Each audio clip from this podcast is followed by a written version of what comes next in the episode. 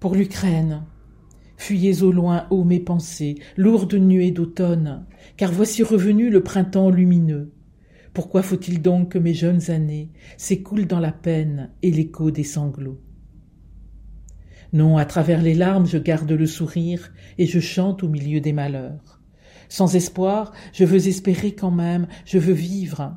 Fuyez, pensée qui m'accablait. Sur notre terre, si dure et si aride, je m'en irai. Semant des fleurs brillantes, dans la neige glacée je planterai des fleurs et les arroserai de mes larmes amères. Et l'écorce puissante des glaces fondra sous mes pleurs brûlants. Pour moi alors, des fleurs pourront éclore, m'annonçant enfin un heureux printemps.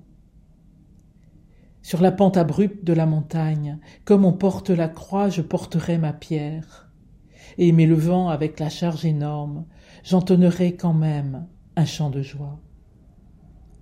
Dans la nuit infinie et sombre, mes paupières jamais ne s'abaisseront, et mes yeux guetteront l'étoile des rois mages, qui domine les nuits de son brillant éclat. Oui, à travers les larmes, je garde le sourire et je chante au milieu des malheurs. Sans espoir, je vais espérer quand même, je vais vivre, adieu, pensée qui m'accablait. Ce bouleversant poème est de la main de l'immense poétesse ukrainienne Lesia Ukrainka, morte en 1913.